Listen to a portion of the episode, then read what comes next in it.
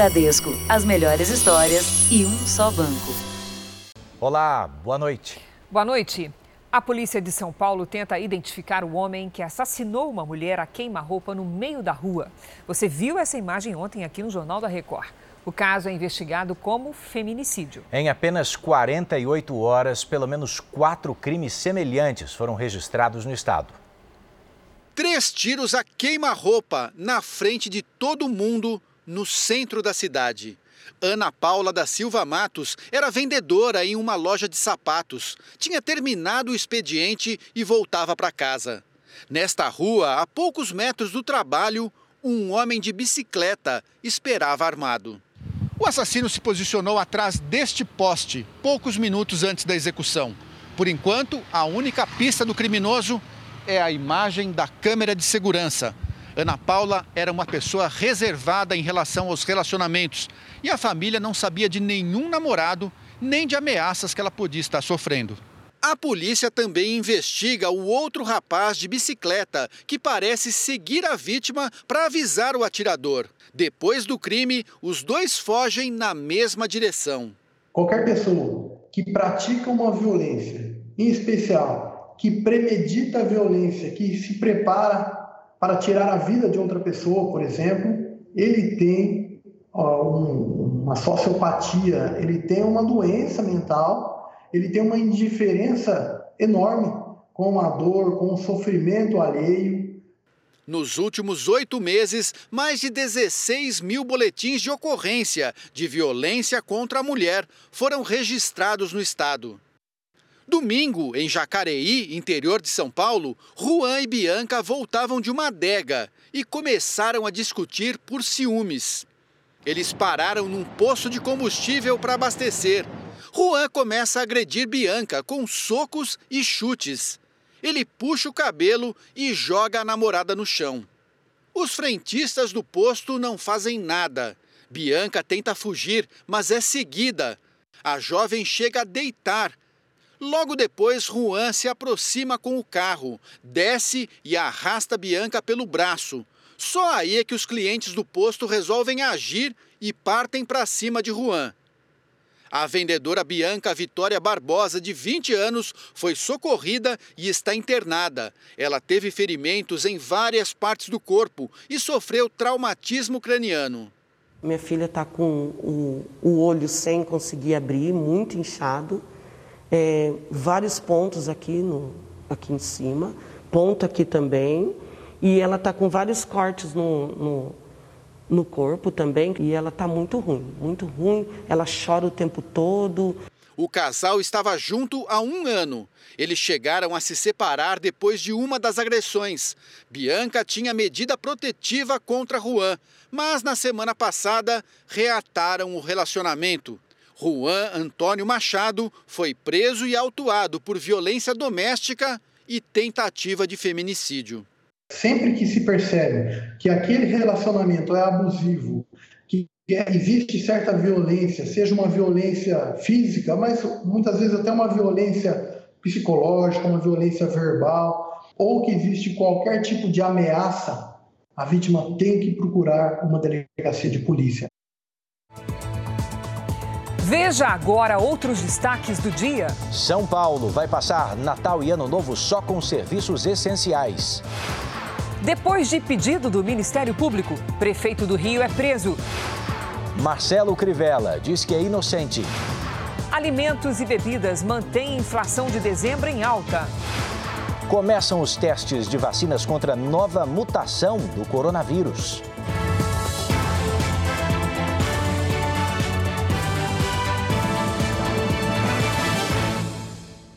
Oferecimento Bradesco. Em 2021, volte a brilhar.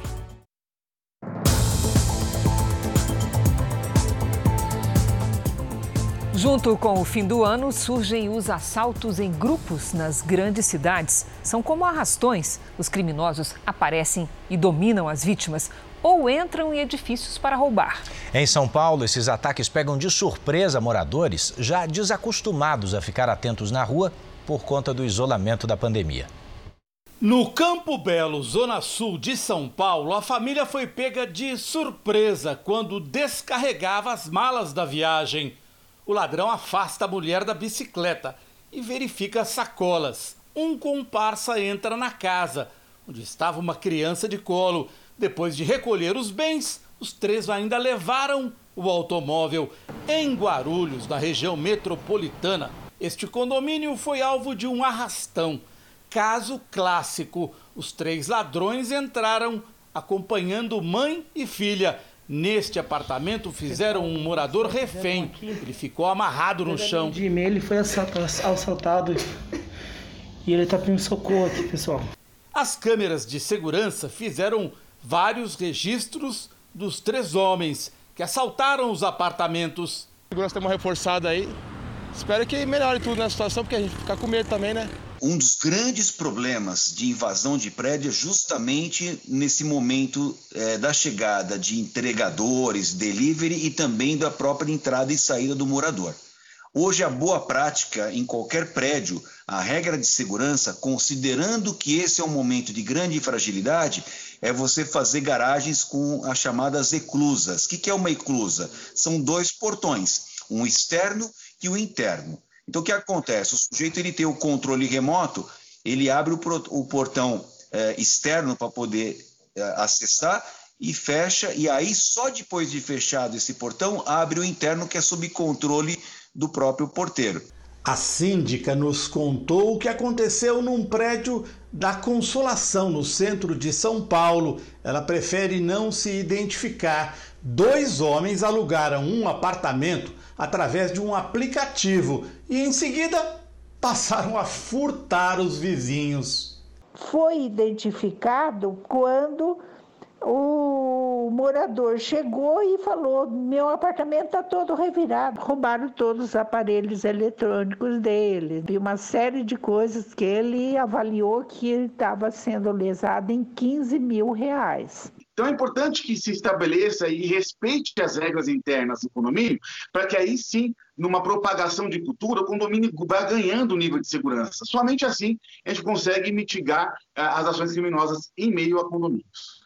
Nem os famosos escapam. A casa de Stephanie Beis, no Morumbi, foi invadida por quatro homens encapuzados e armados. Eles quebraram a cerca elétrica e saltaram dois muros. Stephanie, parentes e amigos comemoravam a saída dela do isolamento da fazenda. Foram momentos de pânico. Os ladrões levaram carteiras e celulares foram os 30 minutos mais longos da minha vida. Um morador deixou a porta da garagem aberta. Foi pego de surpresa por dois assaltantes. Enquanto ele era vigiado por um dos homens, do lado de fora, o comparsa entrou para recolher eletrônicos. Depois, tranquilamente, os ladrões deram ré no carro da vítima e sumiram. São Paulo endurece as regras para conter o avanço do coronavírus no estado. Nos feriados de Natal e Ano Novo, só serviços essenciais vão permanecer abertos. Já são nove meses de quarentena no estado de São Paulo. E às vésperas do final do ano, os índices de casos, mortes e ocupação de leitos demonstram uma alta preocupante. O aumento, segundo o comitê que dá as diretrizes de saúde no estado, é uma consequência da fase mais branda da quarentena. Muitos saíram e esqueceram das restrições. Esqueceram que nós ainda estávamos em quarentena e não seguiram as regras sanitárias. Desde 30 de novembro, todo o estado estava na fase amarela, intermediária, após 45 dias na fase verde, que permitia todas as atividades com pequenas restrições. Agora, o mapa de São Paulo volta a ter a cor vermelha em Presidente Prudente. Lá, 83% dos leitos estão ocupados. O restante não muda de fase. Mesmo nas regiões que continuam na fase amarela, medidas restritivas para evitar aglomeração e circulação de pessoas passam a valer em dias específicos, entre 25 e 27 de dezembro e 1 a 3 de janeiro do ano que vem. Nesse período, a recomendação é que apenas serviços essenciais de saúde e supermercados sigam funcionando. A Associação Comercial do Estado diz que o setor vai sofrer, mas que as restrições são necessárias e pediu que a população colabore e evite as aglomerações registradas nos últimos dias. Os shopping centers não, tem, não estão tendo essa aglomeração, estão respeitando todos os protocolos. Nós vamos perder seis dias de faturamento numa época pós-natal que é muito importante. Tradicionalmente, o movimento é muito bom. Donos de bares e restaurantes criticaram as medidas. Não tem nada a ver com as aglomerações que a toda hora a televisão mostra por aí de milhares de pessoas né, que, que andam às vezes pelos comércios. Nada tem a ver com pancadão. É, não deveria estar sendo é, fechado o governo teme um descontrole da pandemia neste período de festas. A procura por testes particulares da Covid-19 tem provocado filas em pontos de coleta na capital. Mas o resultado não garante passe livre para a circulação nem para a falta de proteção. Uma nova avaliação será feita no início do mês. O coordenador do Centro de Contingência alertou que, se os protocolos não forem seguidos, há a possibilidade de São Paulo enfrentar colapso no atendimento de saúde. O que, que a gente não pode fazer? Famílias e mais famílias, com guarda-sol, com cadeiras e fazer um piquenique na, na praia. Correr esse risco para quê? E não há como ser eficiente se não houver fiscalização também no comércio de rua das grandes cidades. Do de São Paulo, a gente vai para o Rio Grande do Sul agora, sabe por quê? Porque a Prefeitura de São Leopoldo decretou toque de recolher até o fim do ano. A medida tenta frear a disseminação de casos de coronavírus. Então vamos ao vivo até Porto Alegre com Paloma Poeta. Paloma, boa noite para você. Explica essa história para gente. Oi, Edu, Cris, boa noite a vocês e a todos. A cidade de São Leopoldo fica na região metropolitana de Porto Alegre e, em função da superlotação nas UTIs, a prefeitura do município decidiu adotar um toque de recolher a partir das 11 horas da noite e isso já começa a valer hoje, viu? É válido para os estabelecimentos e serviços considerados não essenciais. Parques e praças também ficam fechados. A ideia é evitar a circulação de pessoas. Nas duas últimas semanas, o número de novos casos da Covid-19 aumentou significativamente 16 pessoas morreram por causa da doença e os hospitais privados já não têm mais leitos de UTI disponíveis. O toque de recolher deve durar até o dia 29 de dezembro. Aqui em Porto Alegre, segundo a Secretaria Municipal da Saúde, os hospitais, quatro hospitais aqui da capital gaúcha, também estão sem leitos de UTI disponíveis e a estimativa é de que até o dia 29 de dezembro os outros hospitais também atinjam o pico. Edu, Cris. É preciso pensar no próximo, né, Patrícia? Paloma, perdão. Obrigado pelas informações. E agora a gente atualiza juntos os números da pandemia de coronavírus no Brasil. Hoje, segundo o Ministério da Saúde, nós temos o seguinte: mais de 7 milhões 300 mil casos da doença já confirmados, com 188 mil mortos. 968 registros de morte só nas últimas 24 horas. Também entre ontem e hoje, quase 68 mil pessoas se recuperaram. E no total, já são 6 milhões 354 mil pacientes curados, 775 mil ainda em acompanhamento. Uma operação da Polícia Civil e do Ministério Público prendeu o prefeito do Rio de Janeiro, Marcelo Crivella, e outras cinco pessoas. As investigações apuram um suposto esquema de cobrança de propina dentro da prefeitura. Marcelo Crivella diz que é inocente e vítima de perseguição política. O prefeito Marcelo Crivella foi levado para a cidade da polícia. Depois passou pelo Instituto Médico Legal para exame de corpo de delito. Além dele, outras cinco pessoas foram detidas. O ex-tesoureiro da campanha de Crivella, Mauro Macedo, o delegado aposentado e ex-vereador Fernando Moraes e os empresários Cristiano Stockler, Adenor Gonçalves e Rafael Alves. O ex-senador Eduardo Lopes também foi denunciado, não foi encontrado. Ele mora em Belém, no Pará. Segundo o Ministério Público do Rio de Janeiro, todos são suspeitos de integrar uma suposta organização criminosa que agiria dentro da Prefeitura do Rio.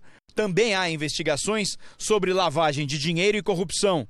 De acordo com a denúncia, Rafael Alves, irmão de Marcelo Alves, ex-presidente da Rio Tour, empresa responsável pela divulgação do turismo da cidade, exigiria dinheiro de empresas que queriam fechar contratos com a prefeitura.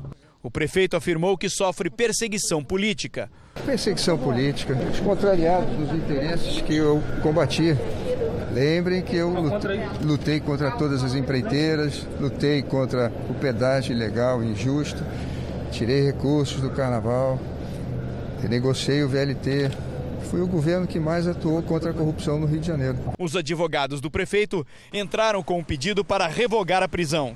A gente acredita na justiça, certamente vai ser provada a inocência dele, que não há nenhum, não há nenhuma ligação, nenhuma anuência do prefeito, nenhuma prática de, de crime. A ação foi um desdobramento de outras duas operações em que houve apreensão de documentos e telefones celulares.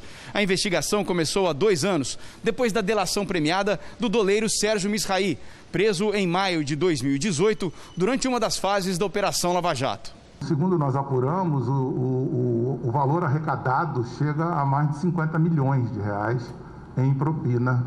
Né? Então, tanto que esse é o valor que nós estamos pedindo de indenização. A justiça também decretou o sequestro dos bens de todos os investigados e determinou o afastamento imediato do prefeito, que teria mais nove dias antes de deixar o cargo. Este advogado criminalista disse estranhar a prisão de uma pessoa que tem endereço fixo, não oferecia risco de fuga e sempre colaborou com a justiça.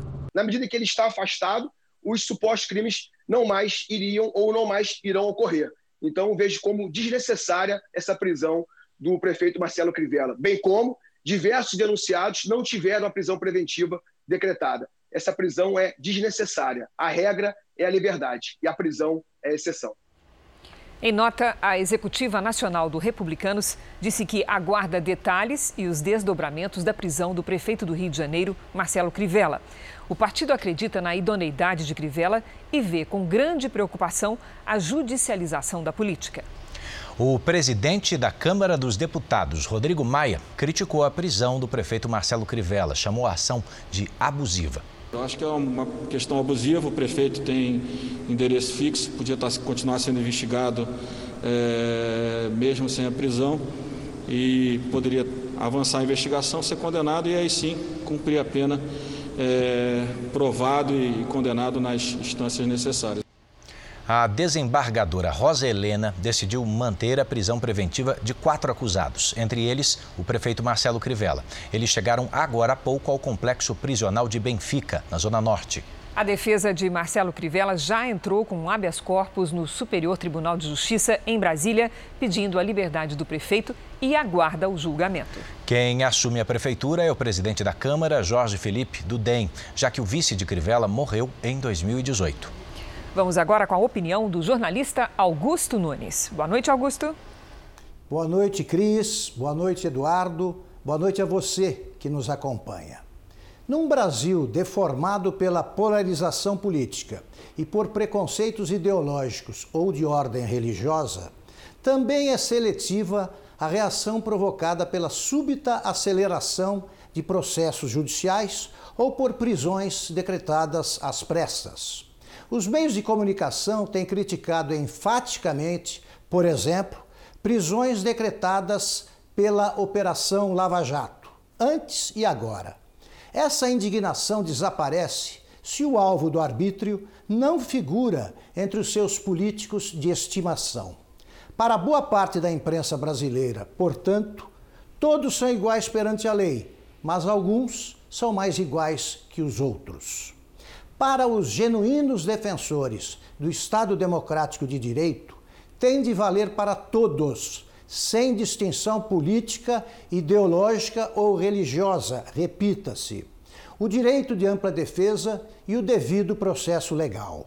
Mas o Supremo Tribunal Federal decidiu que ninguém será considerado culpado antes do trânsito em julgado da sentença condenatória. Esse entendimento livrou da cadeia, por exemplo, o ex-presidente Lula, que aguarda em liberdade a tramitação dos processos que o envolvem, mas não tem impedido a prisão de cidadãos que não foram condenados em nenhuma instância.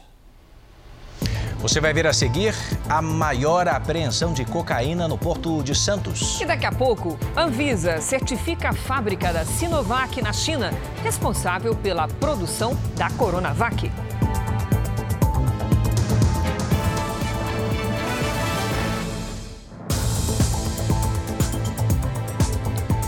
Você está com o Jornal da Record para saber que o Brasil bateu este ano recordes seguidos de apreensões de drogas. Mais de 90% das apreensões eram de maconha.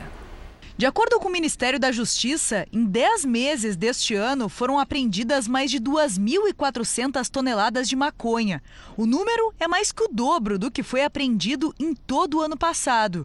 Também houve um aumento de 22% nas apreensões de cocaína e 66% de maços de cigarro. Nós tivemos é, é, várias operações dessas duas instituições, PF e PRF e que resultaram em recordes no número de apreensões de drogas no ano de 2020. Número de apreensão de drogas, número de apreensão de valores é, é, é, relacionados a desvios em casos de corrupção a partir da apreensão de bens de traficantes, como mansões, carros de luxo, joias e dinheiro, foi realizado um número recorde de leilões, quase 15 vezes maior do que em 2019. Mais de 140 milhões de reais foram arrecadados, recurso que será destinado ao fortalecimento das polícias de todo o país. O Ministério da Justiça atribui o aumento das apreensões aos investimentos em tecnologia e nas ações de inteligência da polícia. O menor fluxo de veículos nas rodovias, por causa da redução das atividades econômicas na pandemia, também facilitou a fiscalização. Esta especialista em segurança aponta um terceiro motivo: o aumento na entrada de maconha no país. A droga representa cerca de 90% das apreensões e vem principalmente do Paraguai. Há uma super safra de maconha, né? E por isso também se justifica uh, números elevados nessas, nessas apreensões, né? Então tu tem uma, uma superprodução, essa superprodução ela vai escoar, né? E a apreensão vai ser grande. E a Receita Federal fez hoje a maior apreensão de cocaína da história do Porto de Santos. Foram quase 3 toneladas que seriam enviadas para a Europa. A cocaína estava escondida em bobinas de alumínio. Os mais de 2.900 quilos da droga foram encontrados numa inspeção de rotina e tinham como destino o porto de Roterdã, na Holanda. Essa foi a maior apreensão em uma só vez, já realizada no Porto de Santos, litoral de São Paulo. Você vai ver a seguir: jogador do Flamengo presta depoimento sobre injúria racial. E também, alimentos e bebidas mantêm a inflação de dezembro em alta.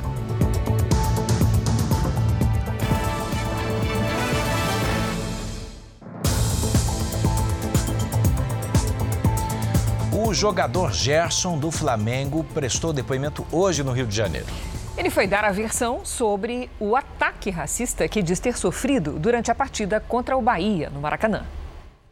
Gerson deixou a delegacia de crimes raciais sem falar com a imprensa. Ele estava acompanhado do pai, que é empresário dele, e do vice-presidente do Flamengo. O jogador postou um vídeo em que se posiciona sobre a representação de injúria racial. não vim aqui só para falar por mim. Hoje, graças a Deus, eu tenho status de jogador de futebol, onde eu tenho voz ativa para poder falar e dar força para que outras pessoas também que sofrem racismo ou outro tipo de, de preconceito que possa falar também. Gerson acusa o colombiano Índio Ramírez de, durante o jogo entre Flamengo e Bahia, ter dito a ele: cala a boca, negro. O jogador da equipe baiana se defendeu em um vídeo. É um tema complicado. Eh, mi familia recibió muchos mensajes de, de, de, violencia, muchos mensajes malos. Pedir disculpas a la gente que, que escuchó, si Gerson, que escuchó mal lo, lo que hablé. Eh, en ningún momento hablé mal de él ni, ni, ni, ni de racismo. e esperamos solucionar pronto as coisas. Um abraço. A polícia do Rio quer ouvir o árbitro da partida, Flávio Rodrigues de Souza, e o agora ex-técnico do Bahia, Mano Menezes. A pedido da CBF, o caso também será julgado pela Procuradoria do Superior Tribunal de Justiça Desportiva. A súmula e o vídeo da partida serão analisados pelo STJD. Ramírez pode pegar de 5 a 10 jogos de afastamento. Obrigado, gente. No fim da tarde, o vice-presidente do Flamengo, Rodrigo Dunche, disse que encomendou a especialistas do Instituto de Educação de Surdos a leitura labial do jogador Índio Ramírez. Segundo ele, portanto, a análise revelou que o jogador do Bahia também teria ofendido Bruno Henrique, outro atleta do Flamengo, isso durante o jogo. O material será enviado agora à polícia e ao Superior Tribunal de Justiça Desportiva. Na região metropolitana do Rio de Janeiro, a polícia desarticulou uma quadrilha que invadia mansões em condomínios de alto padrão. Os assaltantes agiam em parceria com o tráfico de drogas.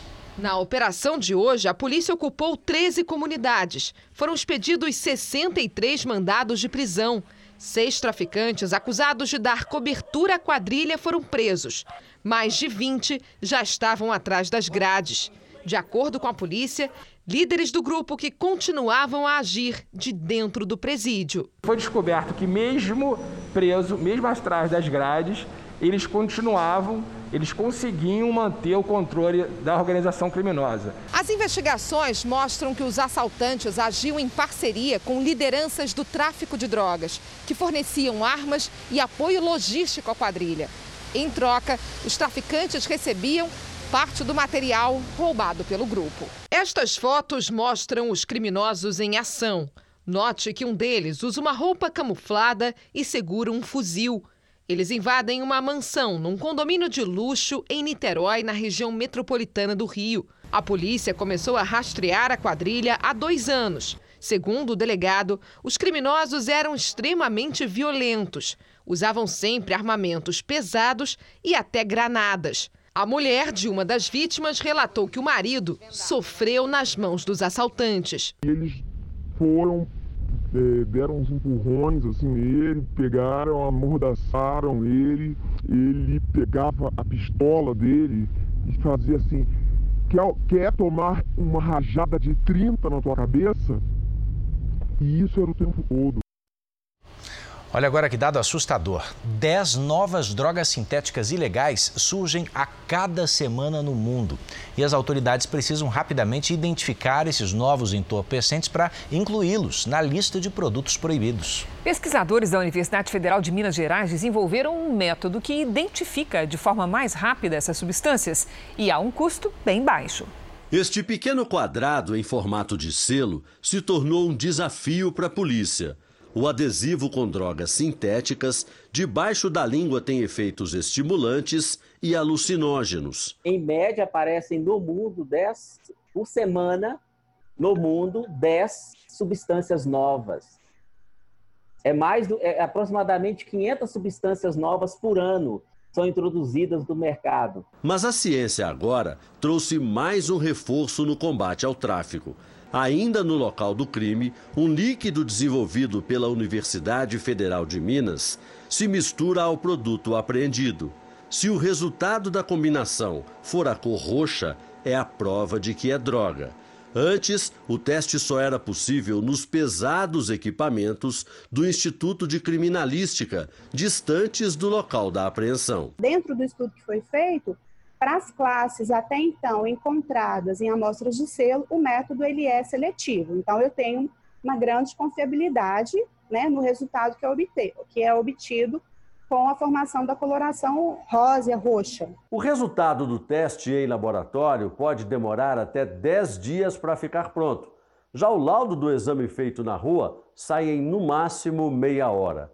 A intenção é exatamente essa: agilizar a prova do crime para manter o traficante preso. Por enquanto, é um exame preliminar que precisa ser confirmado no laboratório para ter validade jurídica. A expectativa dos pesquisadores é que a novidade seja colocada em prática nas próximas semanas. Agora a gente está aguardando a aprovação do, da, de um termo de colaboração da UFMG com a Polícia Civil para a gente validar esse reagente em amostras reais aqui no nosso laboratório.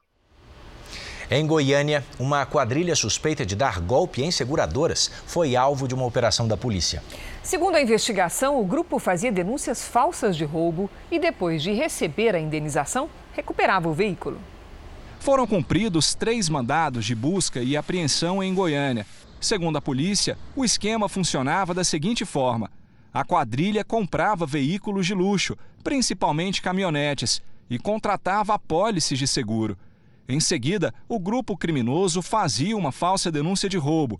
Depois que a seguradora pagava a indenização, o veículo era abandonado em algum ponto da cidade. Descobrimos que a seguradora já havia pago, inclusive o recibo do veículo já estava preenchido em nome da seguradora, mas mesmo assim, de maneira, né, com, a, com a cara de pau, essa pessoa teve aqui na delegacia para pegar um veículo que já não pertencia mais a ela. A polícia já identificou que a quadrilha aplicou o golpe com quatro caminhonetes, um prejuízo de cerca de meio milhão de reais.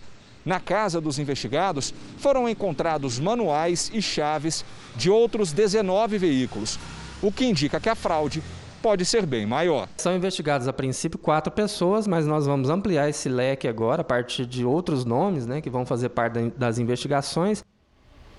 Um acidente grave entre um ônibus e um caminhão deixou sete mortos e 33 feridos na rodovia Assis Chateaubriand, interior de São Paulo. O choque entre os dois veículos ocorreu à noite. O ônibus estava com 39 passageiros a bordo que iam de São Félix do Xingu, no Pará, para a cidade de Carazinho, no Rio Grande do Sul. Segundo o Corpo de Bombeiros, uma roda solta que estava na pista é a causa provável do acidente. Os veículos bateram de frente depois de tentar desviar do objeto. O trabalho de resgate durou quatro horas. A rodovia ficou interditada. Os feridos foram socorridos em hospitais da região.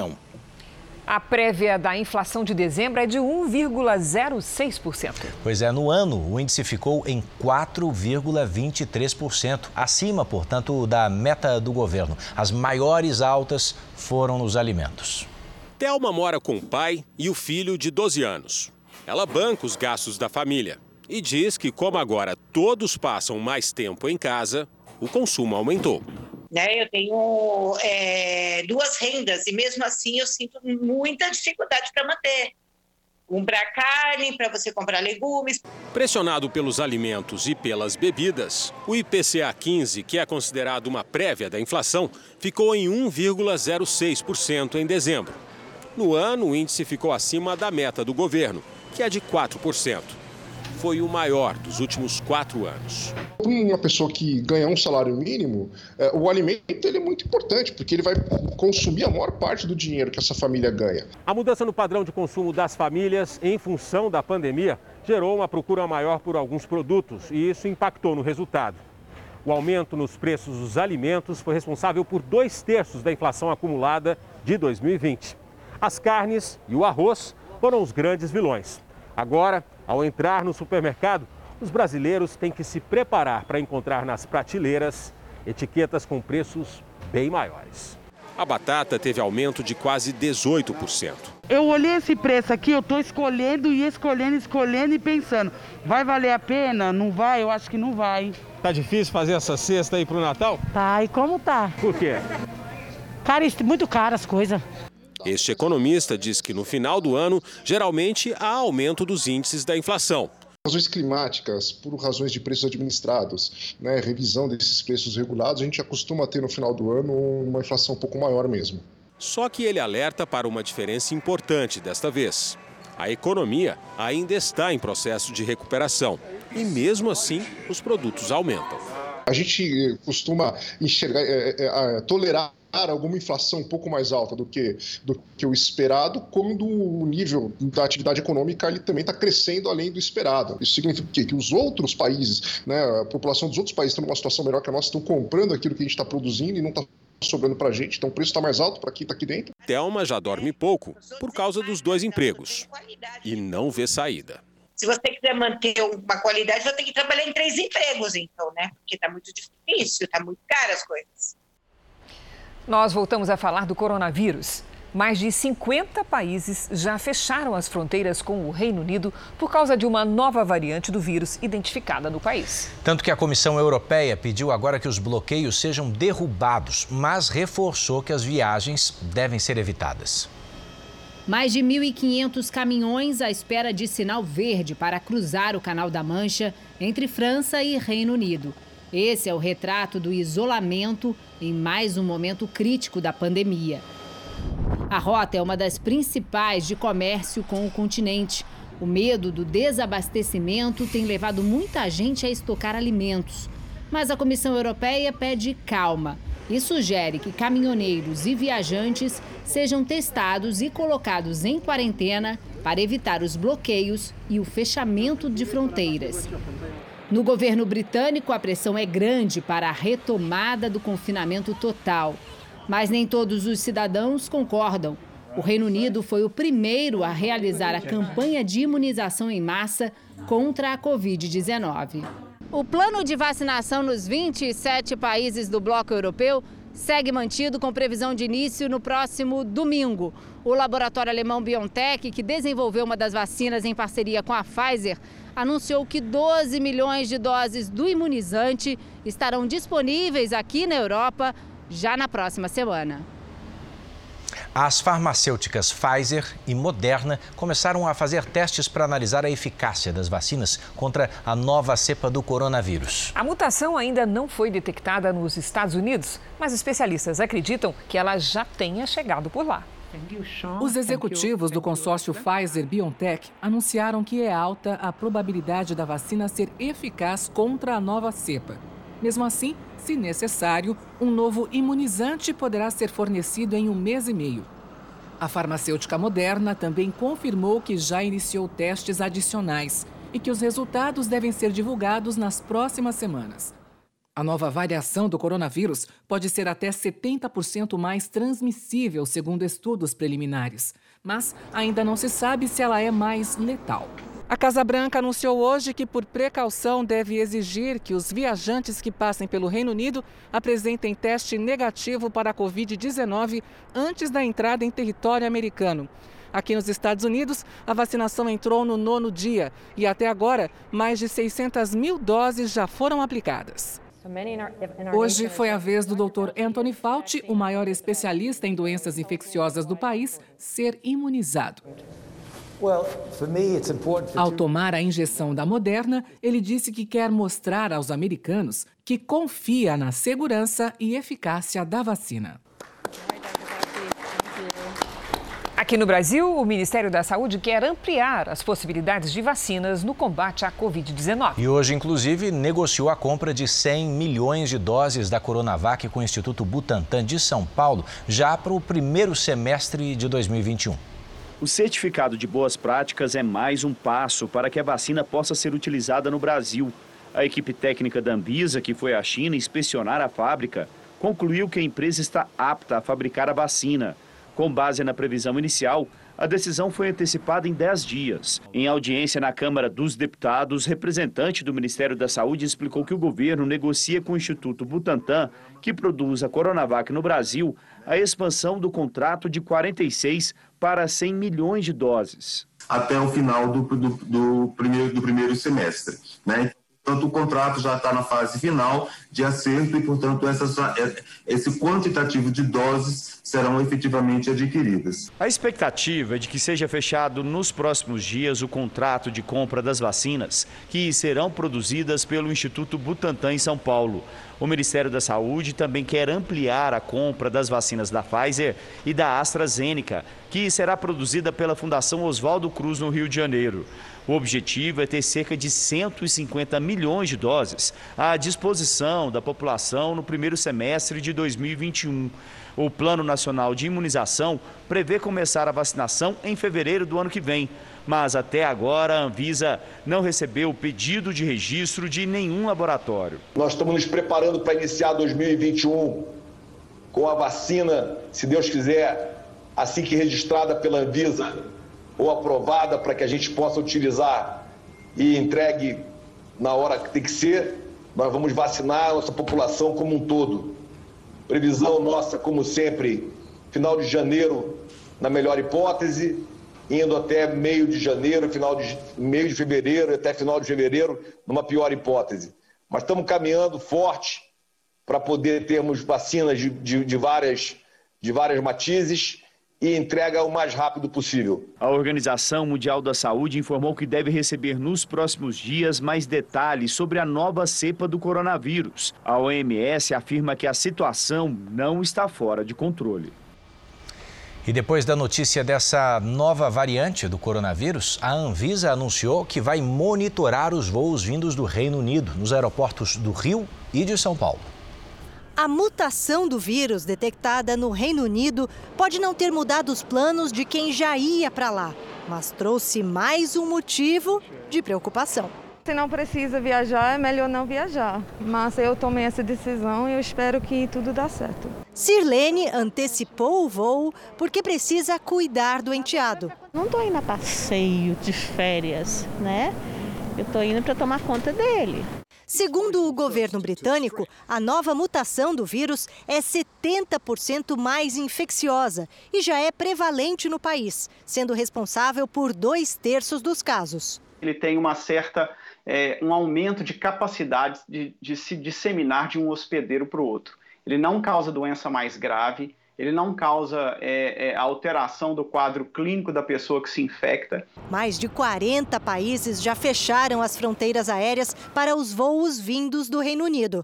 Entre eles, Argentina, Colômbia, Chile e Peru. Já o governo brasileiro decidiu não restringir os voos.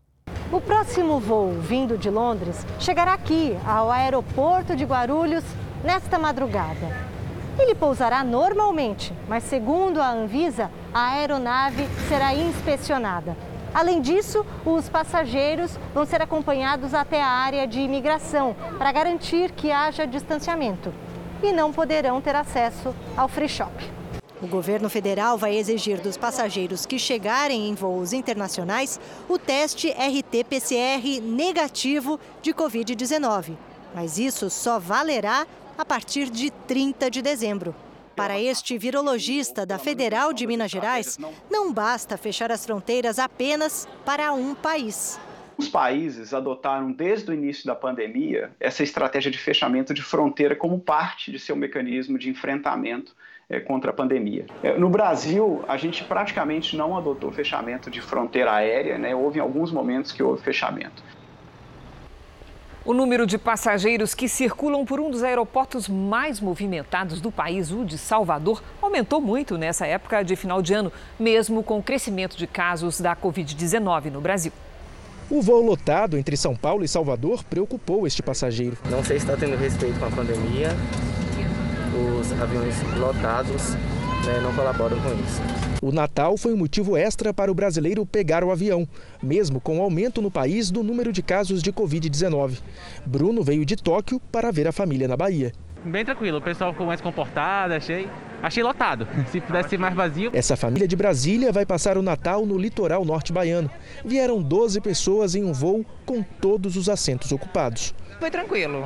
A gente confia no, na, na, higienização que é feita pela companhia aérea, então tá tudo certo. No aeroporto internacional de Salvador, o número de passageiros aumentou mais de mil por cento em relação aos primeiros meses da pandemia.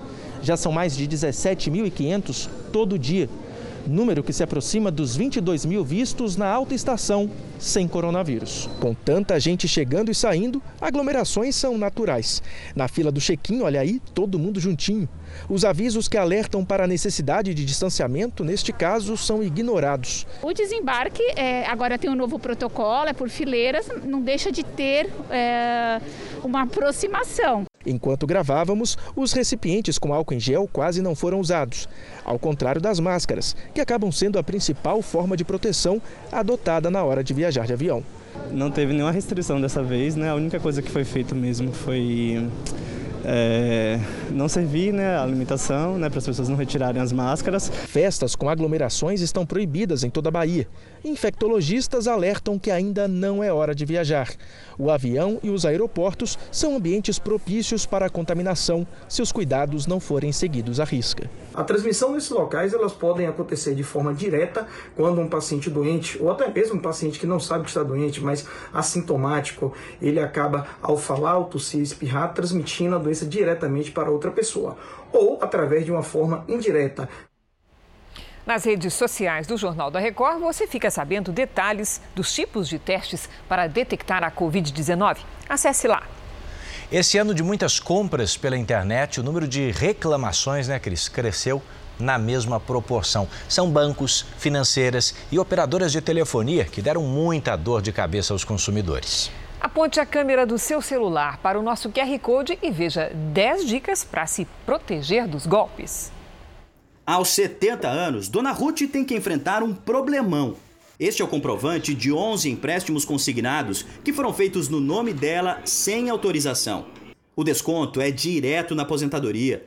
Ela deveria receber um salário mínimo, mas agora sobram apenas 700 reais por mês. Eu já fui na, no INSS, não está atendendo, já tentei entrar em contato com eles, não tem como. Entrei em contato com um banco né, que fez esse empréstimo. As reclamações sobre crédito consignado aumentaram quase 140% nos primeiros 11 meses do ano, em comparação com o mesmo período do ano passado. Os problemas com bancos e financeiras só não são maiores do que os gerados pelas operadoras de telefonia e internet. Isso porque as pessoas estão mais tempo em casa e utilizam estes serviços o tempo inteiro. Ou seja, o comércio eletrônico que ajudou a movimentar a economia durante a pandemia também é alvo de reclamações. O Antônio viu nas redes sociais uma oferta tentadora de uma caixinha de som para a filha.